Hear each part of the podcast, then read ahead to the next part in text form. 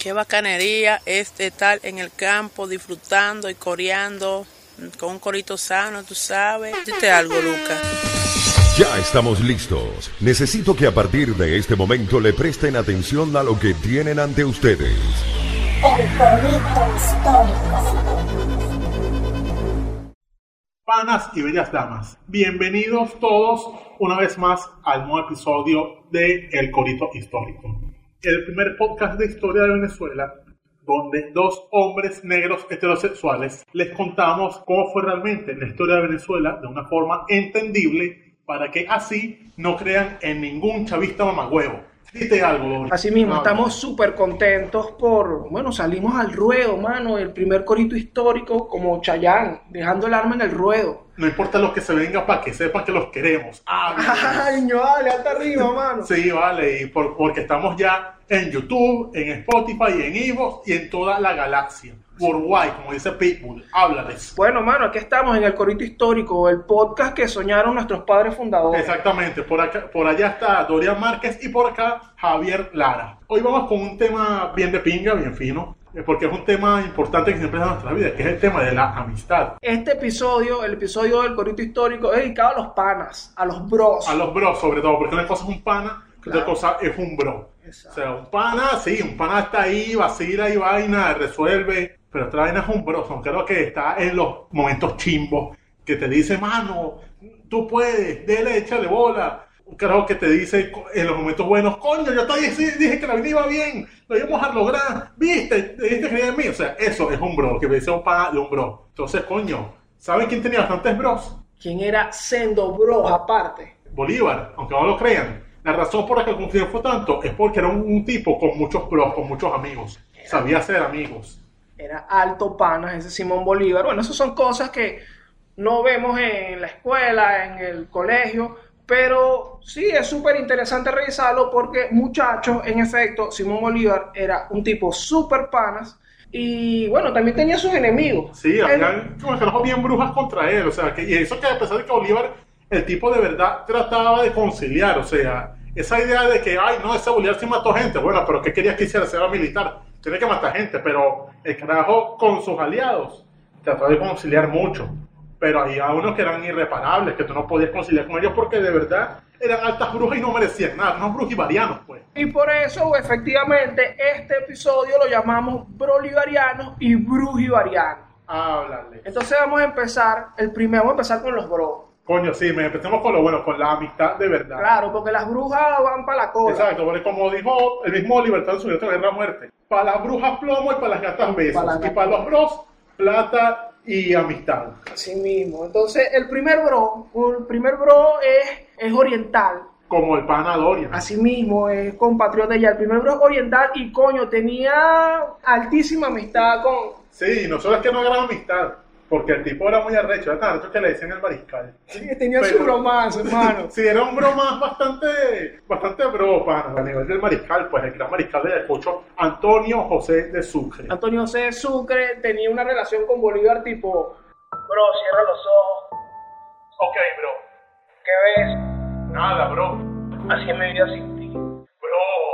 Esos eran Simón Bolívar y Antonio José de Sucre. Y ya, bueno, ya te lo vamos a contar. Exactamente, porque, bueno, otra cosa que hay que saber es que Sucre era bastante menor que Bolívar. De hecho, ambos murieron el mismo año. Y Bolívar, en ese momento cuando murió, él tenía como que era 47 años y Sucre murió a los 35. O sea, se llevan 12 años, pero aún así la amistad fluyó como si fuese la misma generación. O sea, para que ustedes entiendan el tamaño de, de la identificación que tenían ambos. O sea, un tipo que se entendía muy bien, se llevaban bien porque compartían el amor por la libertad y sobre todo por querer hacer de América algo serio, una cuestión unificada. Todos creían en esas cosas, pues. Se dice que, que Sucre era el general más completo de su tiempo, que era un tipo que era inteligente y además inteligente te da tu coñazo. Exactamente. Y bueno, ahí se entendió con Bolívar. Sí, se entendieron muy bien, o sea, se complementaron. Era, una cuestión tipo en el rock, mi rock son y David Bowie. O sea, okay. esos discazos, esa vaina, o Lennon y McCartney. O sea, el dúo del estero, Wisin y Yandel. Wisin y Yandel de, de, independencia, loco. eran Bolívar y Sucre. Incluso por ahí yo, yo estuve leyendo eh, en un libro de Alfonso Rumazo González. Aquí lo tengo, Sucre, alta biografía. Ese es un librazo. y Eso le vamos a dejar por ahí el nombre y todo eso para que lo revisen. Pero una de las cositas que coño, me llamó la atención es que compartía con Bolívar el uso de los buenos modales y el buen vestir. man. Sí, o sea, los tipos andaban siempre de punta en blanco. Le gustaba vestirse fino y compartir esa idea, coño, mano, y esos pisos le decía Bolívar. Coño, esto lo compré en Valenciaga, loco. Así mismo, entonces los carajos andaban, bueno, súper bien vestidos. Y bueno, se hicieron panas también por ahí porque les gustaba hablar de zapatos y de pantalones. Sí, hablar de sus sneakers, de sus jeans, de su vaina, de sus gordas. O sea, hablar de que compraban las ¿sabes dónde?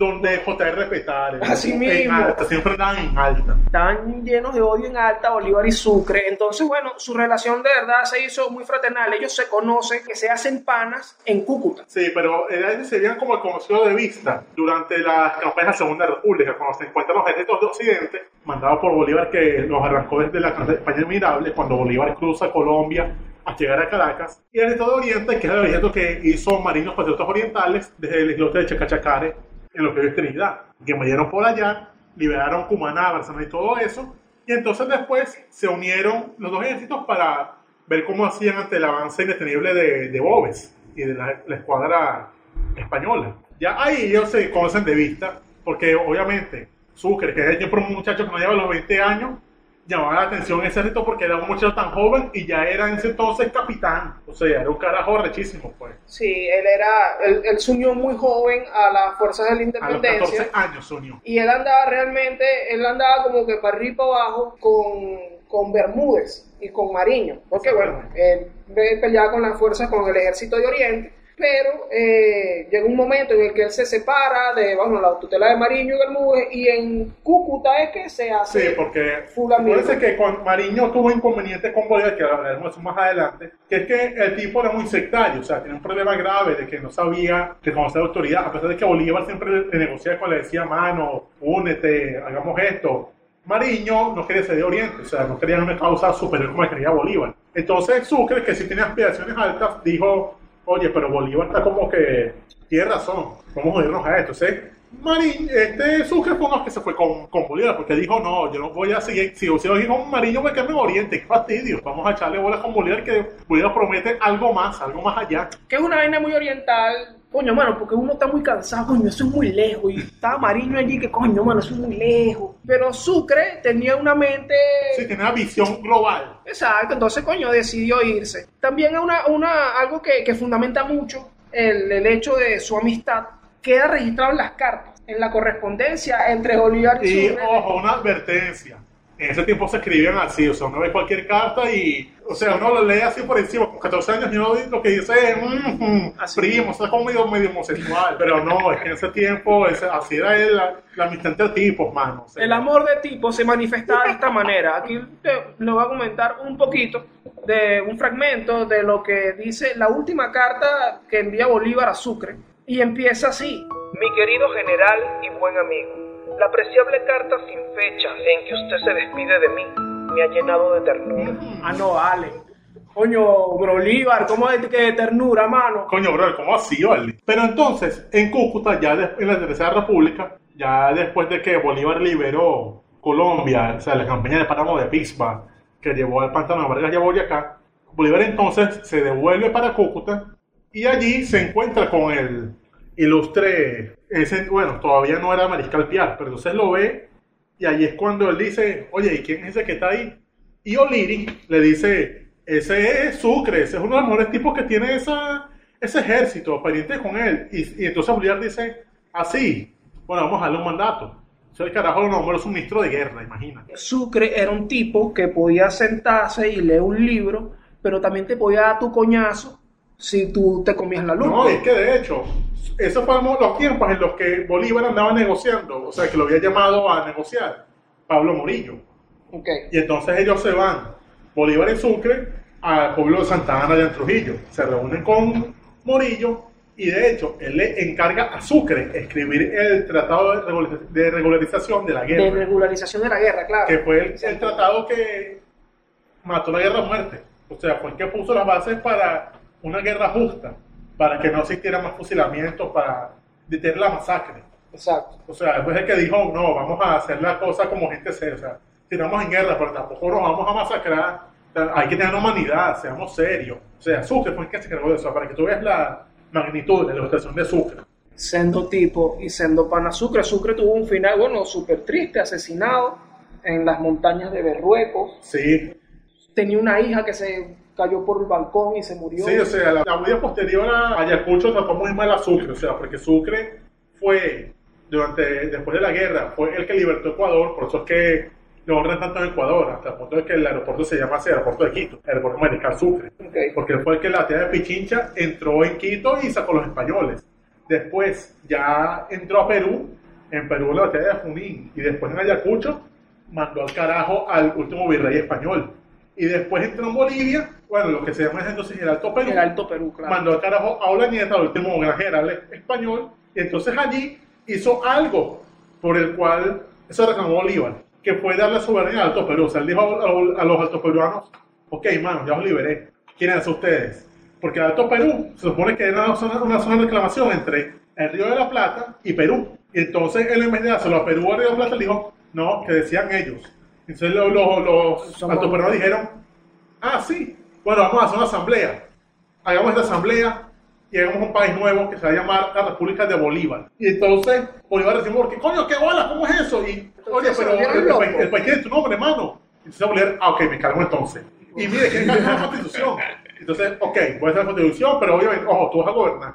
Y le dio esa constitución a su para que gobernara allí. ¿Qué arrecho? Y que, mira, decían ustedes, bueno, tenemos un país, vamos en otro un país y le vamos a poner tu nombre y adivina quién va a gobernar. Pues tú también. Coño, Sí. marico, estás gobernando un país con tu nombre para ti. Hubo un boliviano que dijo, "Mm, no, así como, Ro- como Rómulo hizo Roma, hay que hacer, la República Bolivia tiene que ser la Bolivia. O sea, así como cuando este Miranda dijo que no, la, la- los territorios tienen que ser Colombia. Bueno, ellos hicieron lo mismo. Colombia, o como hicieron los, los ingleses en, en, África, hicieron una república llamada Rhodesia. Porque, claro, porque esa es la un tipo llamado Arthur Rhodes. O, por ejemplo, lo que hizo un, gring- un inglés en, en la Norteamérica, que hizo una ciudad llamada Pensilvania, porque se llamaba William Penn. Y el señor Anaco, ¿cómo se llamaría? Guerrero. Entonces- para Guerrero. Sí, que se le ocurrió esto. Bueno, esa es la relación entre, entre Bolívar y Sucre. Sí, eran tipos muy parecidos, que posiblemente eran familias, porque como en ese tiempo, como dije anteriormente, todos eran margariteños en ese entonces, todos, todos estaban relacionados entre sí. Entonces, lo más probable es que fuesen familia, y además eran muy amigos, se les gustaba vestirse bien, muchas colonias, vacilarse las bellas damas, y entonces, coño, una relación de altos panas, la de Bolívar y Sucre. Entramos con otro panadería de Simón Bolívar. Este panas es el Curazao, es el que tiene la plaza en donde van a marchar, donde la gente, ah, no, la oposición va a marchar, entonces van para allá para Chacalito, en la plaza Brión. Ah, El panas Brión. Señor Luis Brión. Sí, Luis Brión, es un- es un- eso es un tipazo, mano, es un tipazo porque, imagínate, ese es un tipo que yo lo llamo el Han Solo de la independencia venezolana. ¿Qué tipo de pana es Luis Brión? De- describe el tipo de bro que es Luis Brión Bueno. para, para Simón Bolívar. Bueno, Simón Bolívar conoció a Brión cuando Bolívar vivía en Jamaica, o sea, Bolívar estaba en Jamaica jodido, se había gastado todo en moñas, Así mismo. todo en moñas, en putas, pero coño, estaba ya, estaba ya seco y coño, el, el carajo estaba de verga, ¿cómo hago para volver a mi país? Entonces el carajo dijo, le presentaron que mira, hay un carajo llamado Luis Brión, ese carajo es marino, es un carajo que coño, que luchó en las guerras napoleónicas, que es un carajo que odia con el alma a los españoles, coño, háblate con él ahí a ver qué te sugiere. Se fue, se lo presentaron y se dio cuenta que, coño, este tipo es un carajo buena gente, tiene real que jode, tiene barco. Entonces le dijo, le dijo, coño, pana, tú no quieres unirte a mi causa, porque, coño, yo te prometo que vamos a poner a los españoles. Lo que el carajo yo eso que dijo, españoles. ¿Cuándo y dónde, mano? Vamos a echarle brazos, malditos, plomo. ¿vale? Entonces el carajo le dijo, sí, mano, pero sí, yo tengo real, te puedo, yo te puedo ayudar ahorita, llevándote a Haití, ¿te parece? Y Bolívar dijo, fuego. Entonces el carajo se llevó a Bolívar para Haití. Luis Habla Brión. con Petión. agarró, se lo encontró en Jamaica pelando bola. Imagínate que tú estás, no sé, estás en la loma de Chuparipal. ¿Qué No es sabes dónde. Ah, bueno, eh, tienen que investigar. Es una tarea que le vamos a dejar ahí donde queda la loma de Chuparipal. Tú estás por allá varado palando la mano. Y te rescata un panas, un panas te dice, no vale, yo te, yo te llevo, yo te bajo, ¿para dónde tú vas? No, mano, yo voy para Caracas, coño, te puedo dejar como en Puerto La Cruz, plomo. Dale, pues, y bueno, Luis Brión se lo llevó, pum, para Haití, que Simón Bolívar le dijo, coño, como dijo Javier, allá yo tengo un pana, porque Simón Bolívar tenía a su pana Alejandro Petión en Haití, presidente de Haití en el momento. Exactamente. Y bueno, Luis Brión le dio la cola. Le dio la cola y, y no solo eso, es que el carajo le dio la cola y le dio una, una platica para que se mantuviera interesante porque dijo, coño, te dejo aquí, pero tenga ahí unos reales para que mientras tanto hagas tus gestiones, para que dejes tu hotel, para que comas bien. Coño, ¿tienes, tienes para comer, mano? Eh, lo dejo ahí, coño, chao, Bolívar, coño, mano, ¿estás limpio? ¿Estás mamando? Verga, sí, mano. Coño, rescata, pues. Rescátate ahí unas una, unas bolsitas clavas, pues. Oh. y coño, aquí te dejo unas ustedes del bodegón y vaina. Bien pana ese Luis Brión. Luis Brión es curazaoleño, es de Sí. Curazao. Y un datico, un datico ahí. Como esta hermandad entre Curazao y Venezuela, ¿sabes qué monumento hay en honor a Brian en Curazao? Ajá, es un datazo. Hay un hipódromo llamado Hipódromo Almirante Luis Brión. El- Algo que hermana a las naciones de Venezuela y Curazao, nada los hermana más que las apuestas y el juego. Exactamente. Nada es más identificativo de eso que el juego. Y después, cuando estaban en los callos, el, eh, Bolívar le dijo, ok, sí, ta- también yo estoy bien con los reales, pero hazme un favor, busca por allí por las Antillas y tráete para acá a los otros panes de independencia, a Sea, a MacGregor, a, a Mariño y a Piar, a Piar todo el corillo para que vengan acá, porque el presidente Petión me dijo que los trajera todos para acá para hacer la expedición. Y Dios dijo, fuego, voy para allá. Y los fue buscando a todos los fue reuniendo, los llevó para allá a los callos de Haití.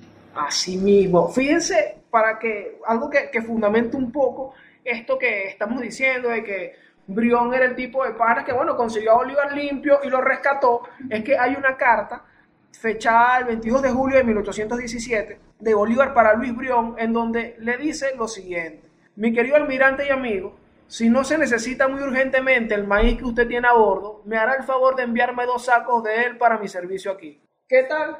Chamo, o sea, le pidió, mano, rescátame ahí con un bulto de harina para los trabajadores de la casa de la señora Carmen, vale. Tal cual, vale. Para que ustedes vean lo que, coño, no, que Brión, estos chamos se hablan paja, que, que Brión tenía. Bolívar estaba pelando bolas y tal. Y luego queda esa relación en donde Bolívar tiene esa confianza de decirle, coño, Brión, rescátame ahí, pues, con esa harina que tú tienes ahí. No, y entonces después Bolívar, cuando en los callos arma su partida, que después hacen las expediciones, llegan a Venezuela, a Barcelona, a Margarita y todo eso, el carajo lo premia, nombrando al Congreso. Usted va a ser de este momento, a, a partir de este momento, capitán de los ejércitos de la República de Colombia. Entonces el carajo, coño, sí, tengo un título que de pinga, mano. Y después fueron nombrando más títulos, le dieron título de almirante, le dieron título de otras vainas, y el carajo, coño, contento. Y es más, Bolívar después de esta asignación, Bolívar le dio, le mandó a él y a otro corsario a servicio de América, el capitán Luis Michel Ory, los mandó a Florida a hacer una invasión. Los llevó a él, a Macreo y a los otros invadieron esa vaina y se la crearon. Fueron a invadir la, eh, la- el estado de la Florida, Sí, ya. porque dijeron, mira, mano, llégate para allá y tomas el Dolphin y traes las- todas las hoteles que puedas. Así mismo. Esto es un datazo. Simón Bolívar mandó a una comisión para allá, para, allá, para Miami. Conquisten esa mierda. Pero le dieron, se- le, patearon el culo. Sí, porque en ese momento el presidente de Estados Unidos era eh, Monroe, James Monroe, doctrina Monroe, América para los americanos. Y más importante, cuando el vicever original les mandó a su mejor hombre, su mejor militar, nada más que el general Andrew Jackson, mejor conocido como el hombre que está en los billetes de 20 dólares. Así O mismo. sea, estás al pie del nivel de la vaina. O sea, le mandó, ¿sabes qué? Mira, tú, ¿quieres estar en los billetes? Patea el corazón con su madre. Y Jackson dijo fuego. Y los echó de ahí. lo pues, dio con el billete de 20. Y para que no sabían, el presidente Monroe tiene aquí una ciudad que es San Juan de los Monroe. Es San Juan de los Monroe, a esta, a esta ciudad. Entonces, bueno, Manao, ahí con el almirante Brión, bueno, que fue un personaje súper importante para nuestra independencia, determinante en la conquista de Guayana, en la Tercera Sí, porque República. fue el que llevó, entrar, entrar por el, el estado Orinoco, llevar los suministros allá, luchaba en el Caribe contra la escuadra española. O sea, el carajo era de verdad un vergatario. Lo único lamentable es que, coño, el tipo murió joven. El carajo no llegó a ver a Venezuela libre. Murió de tuberculosis y, coño, eso, eso le causó una tristeza terrible a Bolívar. Porque, verga, el pana, Era su panadería, pues. coño, o sea, un carajo que te salvó en los momentos más duros, se va a morir antes de verte triunfar totalmente. Una cagada. Entonces, ese es el tipo de pana que es Luis Brión. El pana que te rescata cuando tú estás limpio, estás por ahí pegado y vaina, coño, dame ese coro de lucha. Bueno, ahí está tu Luis Brión que te dice, mano, aquí yo tengo la botella, yo te la invito, ¿quieres cigarro? Toma cigarro. Yo creo en ti, mano. Te doy la cola, te doy para tu Si casa. haces un podcast, hazlo, mano, échale bola. Eh, Eso, y va, y tú le dices a ese pana, escucha mi podcast, Luis Brión, y Luis Brión lo escucha y te manda real para que haga, para que compre un micrófono. Exactamente. Pero, coño, yo creo que hay un pana más arrecho de Bolívar. O sea, porque sí, este Sucre, muy arrecho y vaina, pero con dos caminos distintos. Eh, Brión no llegó a ver a Bolívar triunfar, pero hubo uno que estuvo con Bolívar hasta el día de su muerte. Hasta el final. Sí, hasta el final, o sea, estuvo ahí cuando Bolívar dio su último aliento en Santa Marta. El tipo estaba ahí y lo lloró, hizo toda la vaina con él. Que era el pana llamado José Laurencio Silva. Oh, bueno. Eso, este, él es, él es un, un prócer como de los llanos, ¿verdad? Sí, el tipo dice aquí que nació más o menos en Tinaco, por ahí, o sea, uno de esos sitios feos. Y el carajo estuvo en la independencia desde el principio, o sea, el carajo fue uno de los que estuvo con el Marqués del Toro en aquella fallida, fallida intervención en Coro. Exacto. eh, antes de, de acta de, de la independencia y todo Sí, eso. año 1810, o sea, el carajo se ese ejército y le echó bolas. El carajo estuvo ahí echándole bolas y, coño, después de que cayó por su cabello, que Miranda traición, hace la vaina, el carajo se metió para el monte y siguió echando plomo y coger. Y ya después, cuando Bolívar en la compañía admirable, el carajo en el año, el año 1813, llegó a San Carlos, el carajo se unió al ejército de Bolívar también. Y ahí, claro, él andaba por ahí formando peo y tal, y vio que Bolívar estaba, coño, ahí viene el general Bolívar, vale, vamos a unirnos a este peo. No, y más arrecho, el carajo en el año 1814 lo metieron preso y, coño, padeció toda esa cárcel horrible española.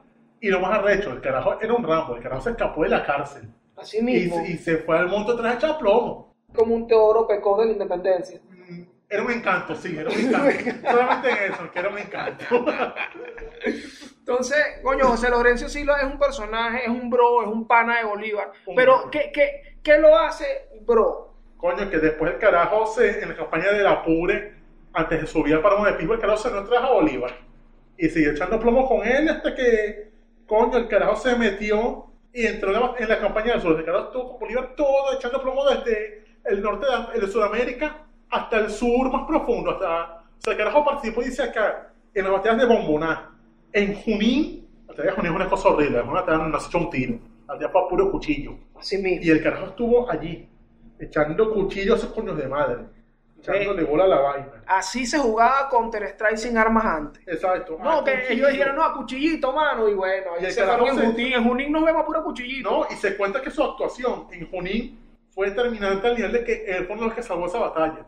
Con, con, su, con su batallón a caballo, el carajo se lanzó, ¡vamos! Y no joda. Echando a pocos españoles y fue que determinó esa batalla. ¿Qué? El héroe de Junín. Que ahí están los Rappi en Chile haciéndole honor a José Lorenzo Silva. Exactamente. Nada, un- haciendo un, un coliseo sano. Un coliseo sano que ellos estaban haciendo allá en Chile. Para que ustedes vean, esto tiene un trasfondo histórico. Ajá. Nada, los carajos triunfaron y entonces entraron, se fueron a Lima a celebrar y vaina. Y ocurre un episodio que, coño, es, es la mala suerte del, del hombre feo, mano. Porque el carajo tenía el problema ese, que sí, que era un tipo de guerra y vaina, pero era un tipo feo, todo con la piel tostada, de tanto sol, de tanto echar plomo. Y entonces, coño, el carajo le presentaban esas damas limeñas, todas blanquitas, todas vainas.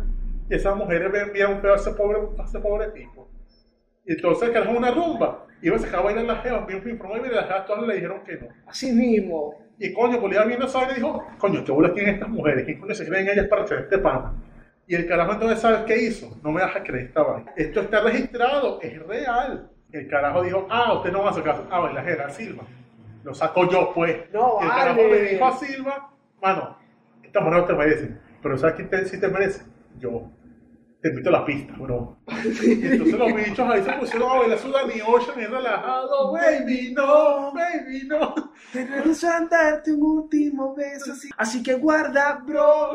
Coño, le decía Simón Bolívar fue y echó un pie con José Lorenzo Y Silva. esa noticia recorrió desde ahí del sur, llegó hasta Caracas, loco, fue escándalo. El mundo dijo, ¿qué bola tiene Bolívar? O sea, ayer que no llegaron noticias nunca de, de lo que pasaba en Perú. Esa vaina llegó. Así mismo, pero es que Bolívar era esa clase de bro, era Brolívar, Simón Brolívar. Ese ¿Qué carajo- pasa? Esa clase de bro que no teme, no teme la vergüenza de coño a bailar. de rescatarte. ¿Por qué? Porque ¿qué se cree que esta jeva, vale? Usted no sabe la clase de tipo que se están perdiendo. Es más, el tipo es alto bailarín, vale, y se lo voy a demostrar. Y fue y se lanzó a la pista con José Laurencio. Además, además de esto, él no nada más lo recató ahí, porque a Bolívar le quedó eso en la mente de que, coño, eh, estas jevas no saben el tipazo que se están perdiendo. ¿Saben qué voy a hacer? Le voy a pichar una jevita. Le voy a pichar. Una jevita bella. Y entonces, ¿sabes qué hizo? Le pichó a su sobrina. Nada más y nada menos le pichó a Felicia Bolívar, creo que era el nombre, Felicia hija de. Juan Vicente. La hija de Juan Vicente, el pana que naufragó con las Nutelas allá en las Bermudas. Si no estás claro este cuento de que Juan Vicente Bolívar compró una Nutella y se ahogó Vea en el el episodio camino, pasado. Vea el episodio número uno del corito histórico que te echamos el cuento. Su hija terminó siendo casada con José Lorenzo Silva por, por recomendación de Simoncito. Sí, porque Simón dijo, coño, mira, tú eres una muchacha que tienes ya tu edad, deberías casarte. Y, yo, y más, yo voy a casar con mi mejor amigo, el bro que más. Y esa muchacha como que, un principio se arrechó, pero después, le- entre que él y Maretona le dijeron, no, no, no, obedezca a su, a su tío. La caraja aceptó y va y, el- y José Lorenzo Silva, ¿sabes qué hizo? Hizo lo que, lo que hacían en ese tiempo, le llenó muchachos. Así mismo, le lloró el iPhone, mano, le puso un poco de música. Sí, le puso un poco de música, le dio siete muchachos a esa mujer. Esto de, de- de que Bolívar arregló ese matrimonio está sustentado en algunas cartas, incluso hay una dirigida a Fernando Bolívar, que es el hermano de Felicia, Ajá. el hijo eh, mayor de Juan Vicente. Él le escribe notificándole unas cosas, saludándolo, y en una parte le dice, trato también de casar a Felicia con un amigo mío, un hombre de bien y que hará su dicha. Exactamente. Un tipazo, porque te voy a presentar, mira, te estoy avisando que tu cuñado, te tengo un cuñado. Te tengo un cuñado aquí. Es alto pana, es un tipo serio, es un carajo que no te va a joder, joder nunca ni nada. Y entonces, el mismo José Laurencio, ya casado con Felicia, el carajo estuvo ya con él, ya cuando Bolívar se retiró de Bogotá, que el carajo también pensado embarcarse para Europa. Oye, el carajo estuvo ahí con él y ya en Santa Marta el carajo lamentablemente fallece y uno de los que estaba ahí con Bolívar era él. Mm. Él, José Palacio, su mayordomo, y coño, de hecho Bolívar en su testamento nombró a él uno de sus albaceas, Exacto. uno de los dueños de su herencia. O sea, le dijo, coño, este hecho es tan pana, que hasta está aquí conmigo, le voy a dejar unos reales, porque él se los merece. Exacto. A mi sobrino político. Su sobrino político, su alto pana, el carajo por, con el que ha- habría hecho el ridículo de bailar. Exacto. Ahí te ven qué clase de panas fue Bolívar, Bolívar, Bolívar. con José Laurencio Silva. Coño, es que con un tipazo. Fue uno que recibió los ratos de Bolívar aquí en Venezuela cuando nos trajeron de Colombia. También. Estuvo en esa comisión. Estuvo con Paz durante la, la República. El carajo, una vida interesante. Y hoy día está en el Panteón, merecidamente. ¿Y qué más hay por ahí, mano? Tenemos otro bro. ¿Quién es Este es el último bro que tenemos acá de Bolívar. Tenemos al señor de la plaza de donde se reúnen allá en el centro los chavistas marchando. Ah, verdad. Ojo, no es que sea un prócer chavista, es alto prócer y alto panas. Sí. Y es Daniel Florence O'Leary. Daniel Florence O'Leary. ¿Sabes que aquí decimos, bueno, la Plaza Oleari, el señor de la Plaza Oleari? Bueno, ya se pronuncia O'Leary, panas. Pero tú no crees que Bolívar le decía Oleari porque él era caraqueño. Posiblemente, posiblemente porque Bolívar era un bro de Caracas. Entonces, bueno, Oleari es, O'Leary es ese otro panas de Simón Bolívar, es un... Era- es eh, bueno, él, él nació en Irlanda, en Dublín. En Dublín o en Cork, una vaina de esas. En efecto, era un soldado irlandés que llegó en la Legión Británica. Sí, porque para los que no entienden esto, la Legión Británica fue una, un ejército de casacas rojas que mandó la, eh, Gran Bretaña para acá para el esfuerzo de la guerra. O sea, dijo, coño, vamos a responder por fin las cartas Bolívar, vamos a mandarle un ejército ahí. Y le mandó como que fue como 500, 500 o 1000 soldados. Entonces O'Leary, que ese tiempo tendría 17 años, uno dice, llegó aquí carajito. Ok. Llegó carajito aquí, van, entonces el carajo se unió a Bolívar ya durante la campaña de Páramo de Pisma. Ok, ahí es donde, donde entran en contacto Bolívar y Olirio, o sea, donde se hacen panas, Sí, realmente. Porque eh, fue decán de José Antonio Anzuategui Sí. y acá en, en la- en las batallas de Boyacá, Bueno, Boyacá. no, él pasó en Boyacá, pero fue con Bolívar. Sí. Pero él estuvo acá, bueno, en la batalla del Trapiche de Gamarra, el 27 de Ah, con marzo de Anzoátegui. Y ahí lo 1819. hicieron capitán ya. Exacto. Sí, ya en la batalla de Boyacá, esa batalla donde se liberó finalmente lo que conocemos como, como Colombia, Nueva Granada, ahí lucharon Bolívar, Santander, Rondón, y ahorita al lado, registró todo, echó el cuento, dijo, esto fue así, este esta fue así, así capturamos a, a- al huevón este, se me olvidó cómo se llamaba el, el general de esa batalla, el español, un día me acordaré.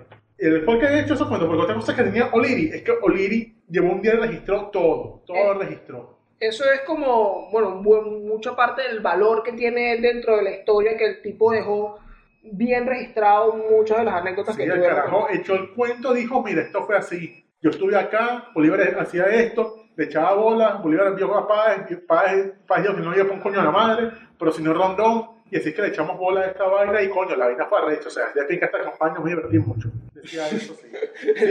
Se vaciló. Él tenía su blog.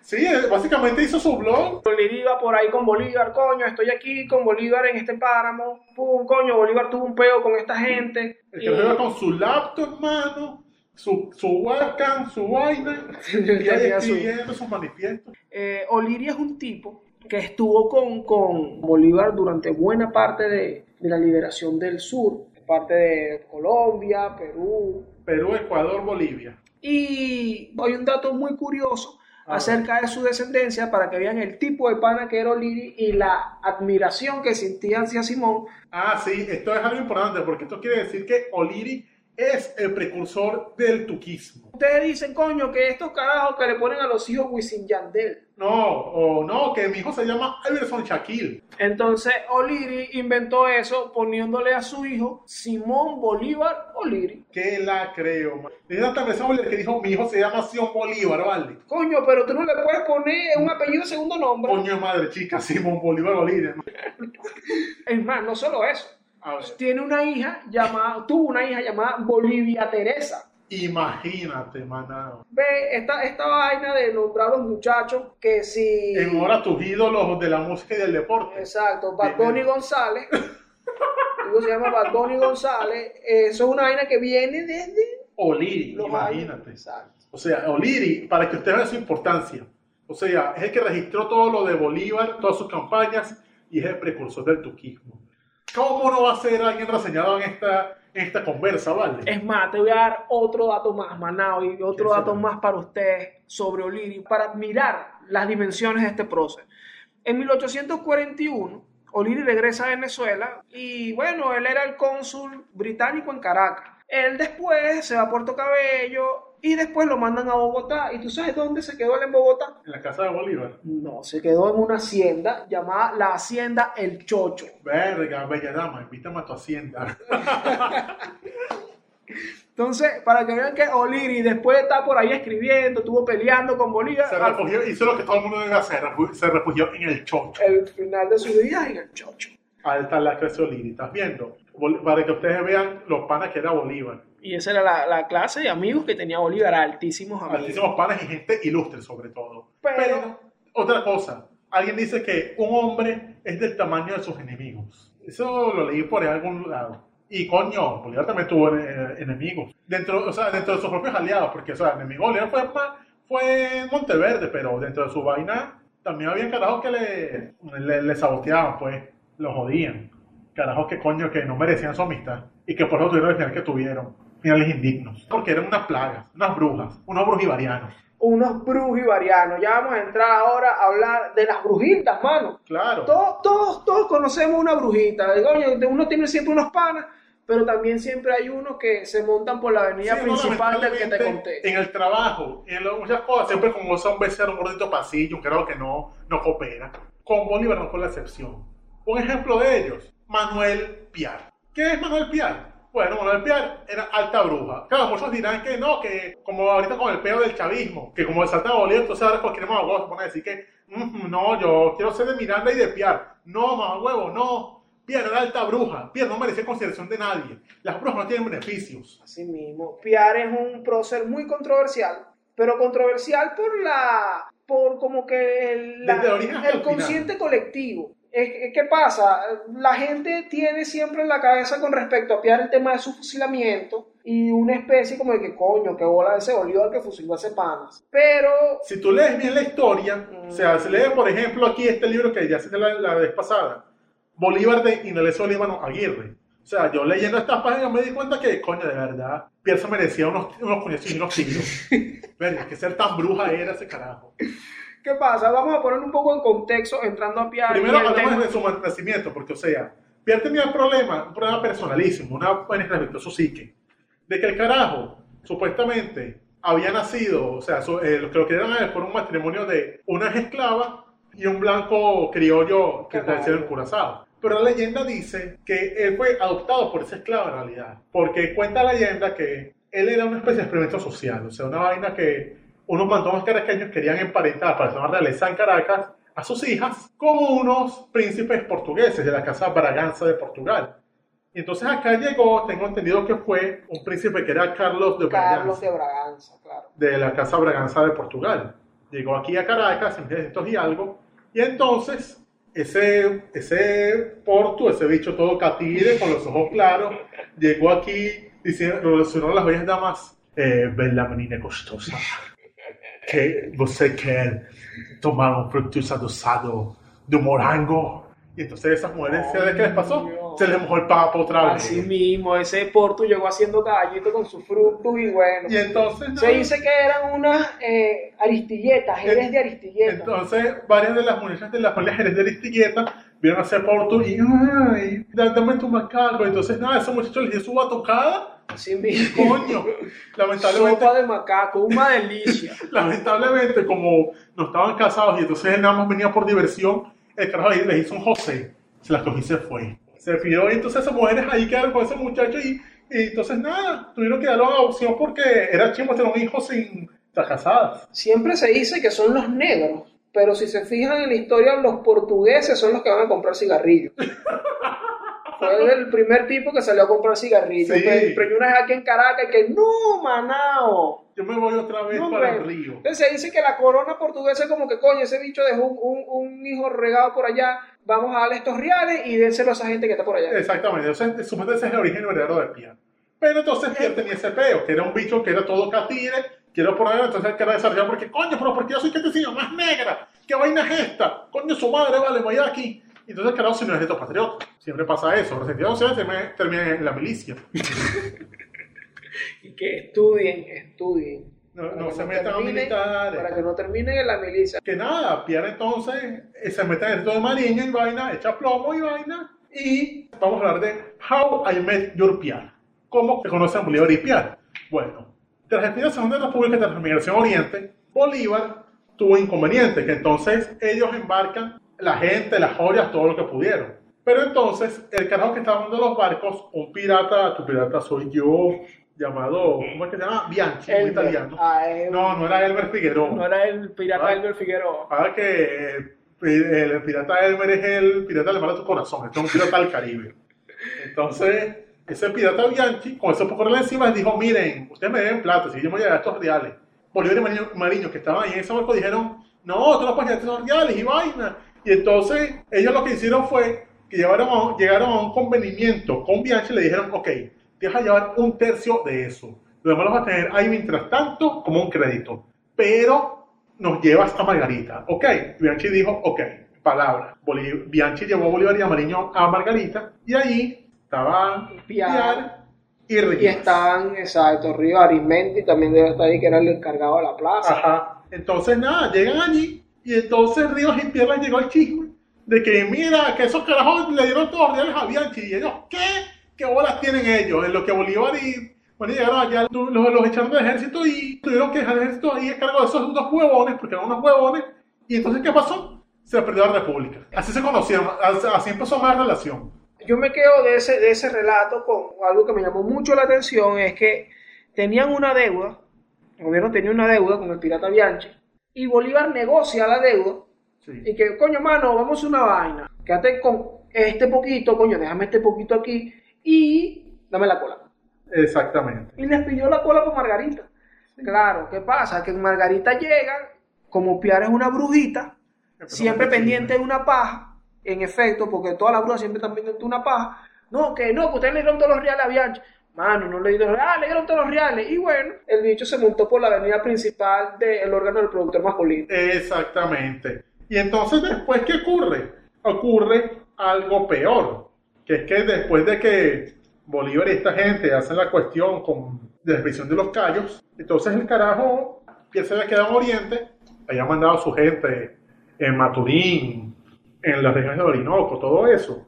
El carajo está ahí mandando y él nada más, ese creía el, el super general de toda esa vaina, sin saber que Bolívar era hombre de los reales, hombre respetado. Y entonces desde un principio, Arismendi le dice a Bolívar, mira, acuérdate de ese piano, ese dicho es alta bruja. Entonces eso fracturó más la vaina. Mm. Lo fracturó más y entonces Bolívar ya tenía idea entre, entre eso y la institución anterior del, del pirata Bianchi, le tenía ese peo. Sabes que lo, hay algo que, que es básicamente lo que genera muchísima controversia Ajá. respecto a, Boli- a Piar Sí. y a Bolívar, que es el hecho de su fusilamiento. ¿Por qué Bolívar manda a fusilar a Piar? Bueno, te explico rápidamente. O sea, Piar, él estaba en el ejército y entonces Bolívar, como llega allá, él se da cuenta de que, coño, esta vez no va a funcionar como otros dos. Y le encarga de mandar a su ejército en Oriente, la mitad del ejército de queda de Piar, se lo encarga a Bermúdez. Entonces Bermúdez, a proceder de Calupa. Bermúdez le tenía tierra a porque lo culpa de la muerte de su hermano. Y entonces, casa el ejército, con la suerte de que el ejército con Bermúdez le fue mucho muerte a Piar. Pierre viendo esa vaina, con esa rachera, se dio cuenta de que, oye, no tengo chance aquí. Estos carajos me ganaron. Entonces el carajo le manda una carta diciéndole, mano, ese ejército. Dame pasaporte, dame la liquidación, yo me voy. Bolívar le dice en otra carta, no, mano, quédate, necesito aquí, quédate y vaya porque igual tú eres valioso. Pierre resistió, no, mano, me voy. Entonces dijo, ok, está bien, vete, toma el pasaporte, te vas. Pierre dijo, ok, se dio su pasaporte, pero ¿sabes qué hizo el muy bastardo? Él pidió la liquidación y según se fue. Bueno, y el bicho no se fue. Ah, el no. carajo se fue, arma un berrinche, el rey de nuevo coño Maturín a decir, ¿qué bolas tienen ellos? Me echaron del ejército, me echaron por parto, esos pocos de blancos a liderados por estar Bolívar me echaron, a mí que soy el héroe. ¿Es o no es una bruja? Tremendo pajugo. O sea, él pidió su liquidación. Le dijo, oye, Bolívar, me voy para el coño, mano. Estoy, estoy cansado de pana. Coño, mano, quédate. Bolívar le dice, quédate. Y Piar, no vale, me voy. Y después fue y dijo, no, me votaron. Sí, se puso ahora un chisme ahí, un mojón a, a calumniar así. O sea, Piar es básicamente ese, bueno, digamos pana, ese conocido tuyo, que para que alguien con una jeva se pone a hablar mal de ti. Exacto. Sea, ese nivel de bruja es Piar. Ese es Manuel Piar. Ya tú sabes, ahí, tiene- ahí tienes un término. Estás como una bella dama y siempre hay una brujita que le cae a la bella dama hablándole mal de ti. Eso es un Manuel Piar. Entonces Pierre, con es- eh, Bolívar dio esa vaina con Pierre y dijo, ¿qué? ¿Cómo es la No me vaina? caló esta mierda. No me voy a calar esto. Y le dijo entonces a Bermúdez, mira José Francisco, anda y me casas a esa bruja de mierda. Y Francisco Bermúdez, que le tiene tanta deja, dijo, sí, mi general. Y fue a buscarse con su madre como se merecía. Pero no lo capturó él. No, no lo capturó. Porque Piar se fue a Cariaco a hablar con Mariño, que también tenía tierra a este huevón. Pero entonces él llegó para allá con un Mariño y le dijo, coño, vamos a cuadrarnos aquí. Y Mariño dijo, ok, vamos a cuadrarnos, pues, llega. Y entonces le dijo Mariño, ajá, pero yo tengo que mandar el ejército porque yo soy pardo y ese poco de pardo no te va a mandar a ti. Mariño le dijo, ya va, ¿qué? ¿Cómo es la vaina? Tú llegas para acá, recién llegado y quieres ser gerente. ¿Qué bola es la que? Y ese es un tipo que tiene una plaza en Maturín, tiene un pueblo en el estado Bolívar, Ciudad Piar. Tiene muchas cosas, pero, Pero es que una, bruja. es una brujilda ese Manuel Piar. Ey, muy curioso. A ver. En cuanto a su fusilamiento y el consejo de guerra, luego de que pasa todo esto, que él va por ahí hecha paja, lo mandan a cazar, lo capturan, se le hace un consejo de guerra que es presidido por un bro, Luis Brión. Coño, imagínate. No, pero eso podría verse como feo, pero la cuestión es que le dieron, el juicio a Pierre fue justo. Pierre tuvo la oportunidad de, de recurrir eso, de decir, yo no puedo, no, no, no, yo no, yo no puedo aceptar esto porque esa gente está contra mía. Y no lo hizo. Carajo, ni siquiera se buscó un buen abogado. El tipo lo fusilan y ni siquiera lo degradan. No, porque lo- el, el Consejo de Guerra lo había condenado a fusilamiento y degradación. Pero ya en lo último, Bolívar dijo, ah, o sea, ve la, la magnanimidad de Bolívar. Dijo, no, está bien, fusílenlo, pero no lo degraden. Porque a pesar de todo, él, él fue un héroe. Sí. O sea, no, no están viendo que se como diciendo para por culo. Claro. Y Bolívar le perdonó eso. Sí, pero Bolívar, de Bolívar después de muerto la descargó. En, hay un- una vaina que se llama el manifiesto a los pueblos de Venezuela, fechado el 5 de agosto de 1817, Ajá. en donde el bicho le hace una tiradera, mano, a Manuel Piar post-mortem. Ah, sí. Le hace una, le hace senda tiradera. El bicho echa cuento por decir una partecita de lo que menciona Simoncito con respecto a Manuel Piar. Le vamos a dejar por aquí el, el link de esta carta. Dice cosas como que llevado por el general Mariño a la costa de Guiri en los años pasados, fue destinado a Maturín bajo las órdenes del comandante Bernardo Bermúdez, que fue víctima de sus primeros ensayos de conspiración. Lo que está diciendo Javier en un momento, que es el hermano de José Francisco Bermúdez, Ujú. Bolívar dice aquí como que, mira, ese se murió por culpa de él. Sí. Lo que ya creía José Francisco. O sea, Bermúdez tenía esa idea de que, que con su madre fue el que mató a mi hermano, ¿vale? Así mismo. O sea, porque yo tengo que estar delante de cerro. Entonces, en este manifiesto, Bolívar dice cosas durísimas acerca de esta brujita de Manuel Piar. Que se las merecía todas, de verdad. O sea, juzguen ustedes. ¿Se merecía o no piar todo, todo el fusilamiento que le hacía falta? En mi opinión, sí. Se merecía que lo conocieran, lo fusilaran y que no estuviese en el Panteón Nacional porque era alta bruja. Entonces, bueno, Manuel Ese fue Piar, el triste fin de Piar, la bruja Fusilado. del Oriente. otra brujita que tenemos por allí. ¿Quién será? Otra brujita de Oriente también, coño, que ahora que las brujas son de Oriente, mano. Coño, pero, chico. pero es raro, es raro, porque tú, tú- no das muestras de ser bruja. No, mano, yo me identifico con Sucre. Ah, alto panas. Alto bro. Alto panas con alto estilo y bien vestido. Pero este que tenemos es uno de los libertadores de Oriente, que es el general Santiago Mariño. Santiago Mariño. ¿Qué ocurre con Mariño? Bueno, Mariño era un militar nacido en el Valle del Espíritu Santo allá en Por la Mar, posiblemente hijo de primos y posiblemente abuelo de muchos orientales hoy. Que él estaba allí con toda la independencia, él se unió al ejército libertador, al ejército de Miranda. Y de hecho, Miranda y él tuvieron buena relación. O sea, Miranda lo, lo- le- lo ascendió, le dio grados, le dio esto, lo otro. Pero ya, cuando la, la Primera República, el carajo se tiene que huir y entonces el carajo se refugia en Trinidad y después el carajo, viendo que en Oriente los españoles están haciendo desastres porque no habían respetado la capitulación, o sea, se habían puesto a matar gente, el carajo entonces toma las armas otra vez y se va al de Chacachacaro, donde tenía su, su hacienda su hermano, La hermana tenía una hacienda. y saca de ahí las armas que había enterrado y dice, vamos a matar estos coños de madre. Él, Bermúdez y otros orientales más fueron a echarle bolas a Chacachacare. Y entre estos carajos empezaron a echar plomo y vaina, y nada, ahí nació la Segunda República, en Chacachacare. Porque ahí fue que empezaron a echar plomo y a reconquistar el oriente. Cumaná, Barcelona, Maturín, todo eso empezaron a conquistar por allá. Claro, después se reúnen, ya en el año 13 por ahí, con el ejército de Bolívar de Occidente. Hacen un crossover ahí, mano. Sí, hacen un crossover, o sea, Jessica Jones y Luke Cage Exacto. se unen allí y nada, se ven, pero en ese entonces Bolívar le dijo, coño, mano, únete, porque si no nos unimos, nos va a descoñetar. Pero Marino le paró y dijo, no, no, no, yo estoy bien aquí en Oriente, eh, que la guerra no va a llegar. Coño, es muy lejos, mano. Ay, eh, Mariño decía, "Verga, mi tío, que hace uno para allá. Verga, Este Bolívar diciendo, "Verga, no, mi tío, yo no quiero ir para allá, mi tío. Está muy lejos, está muy lejos, está muy lejos, sí, sí, sí, sí. Y nada, el se quedó en Oriente y a pesar de que Bolívar le decía, mano, tenemos que defender Caracas, ahí viene Bobes, ahí viene Suazola, ahí viene... que arranca la López". verga, chico. Pero coño, después ocurre que nada, hacen batallas y coño, el de Occidente pierde, el Oriente pierde, y ya crees que está a punto de perder, y entonces empieza la migración Oriente.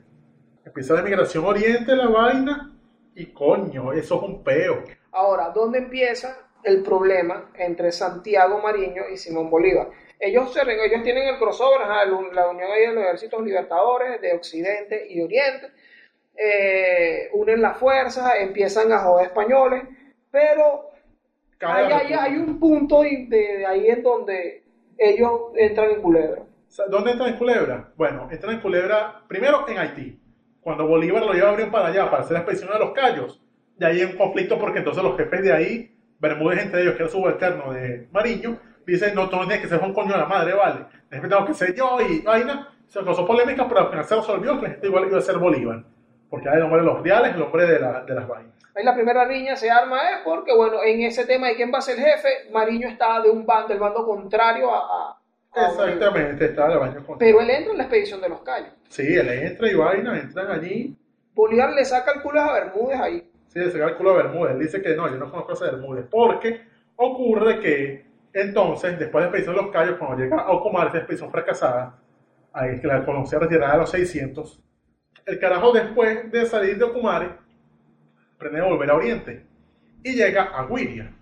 Entonces, allí en Guiria había llegado el cuento de que supuestamente Bolívar tenía el plan de llegar a Cumare, de llegar de Cumare hacia Guiria, abandonar esa ciudad los españoles e irse a Caracas. Entonces ellos empezaron a meter, Mariño y Bermúdez empezaron a meter el chisme de que en la ciudad de que, mire, Saúl viene para acá y que abandonó la ciudad, que bolas tiene él.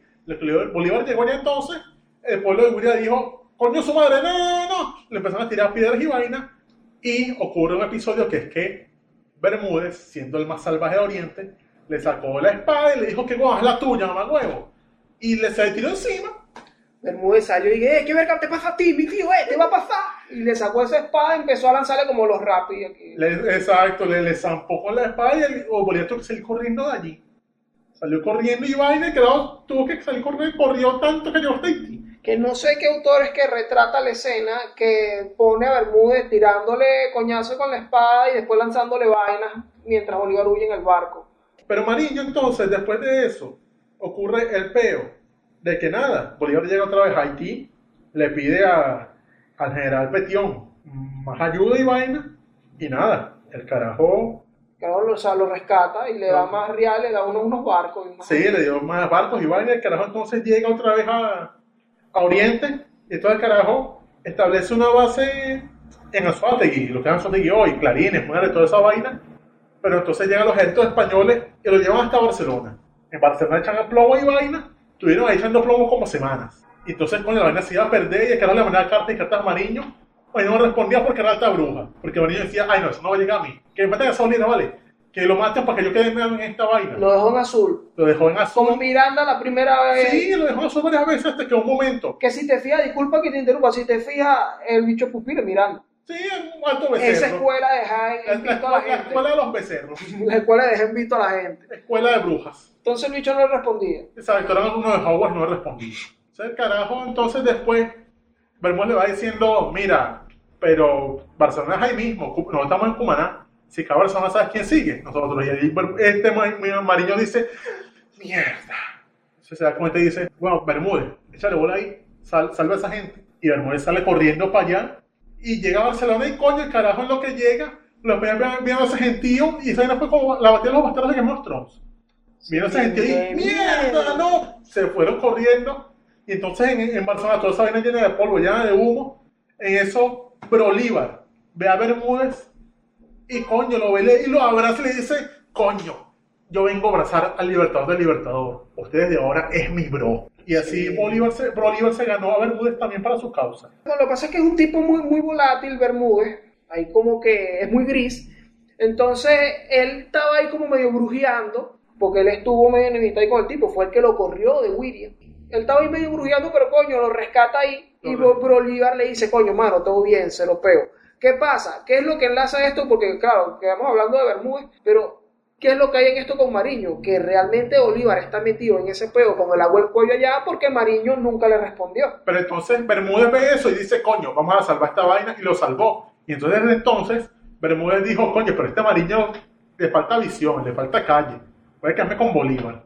Esa es la gran importancia de Bolívar, que supo jalar a los mejores hombres, hasta desde sus peores oponentes. O sea, el carajo le quitó a Mariño, a Sucre y a Bermúdez. Y después le quitó a Páez, a este carajo Rondón. Rondón, al coronel Rondón. Y así con todos, le fue quitando los, los- los mejores y así que los, los dejó en evidencia como lo que eran, unas brujas. Como unas brujitas. O sea, antes esas brujas estaba ese tamaño de hombre que era Bolívar. O sea, estás viendo la vaina, ese es el verdadero de Bolívar, saber gestionar sus amistades. Entonces, bueno, muchachos, eso es lo que tenemos por parte de estas brujitas. Por ahí nos quedó Santander. Eso es otro tema, eso puede ser explorarse más allá porque, verdad, eso es una bruja que perdura en el tiempo. Sí, y mencionamos a par de brujas extranjeros y bueno, un par de brujas locales. Luego quizás abundamos un poco con el tema de Santander en una próxima entrega del Corito Histórico. Te queremos, re- bueno, pedir que te suscribas, todas estas cosas, le dejas la campanita y toda esta vaina. Suscríbete en YouTube, en Spotify, en Evox, donde sea, donde nos veas. Síguenos en Twitter, está allá abajo en la descripción del- de donde lo vean. Deja tu comentario. comenten, difundan, vacilen que esto es para todos, para el beneficio de todos. Así mismo. Porque, excepto para las brujas, porque las brujas no tienen beneficio. Háblales. Exactamente. Entonces ya tú sabes, sé un bro, nunca bruja. Bueno, chao, panas.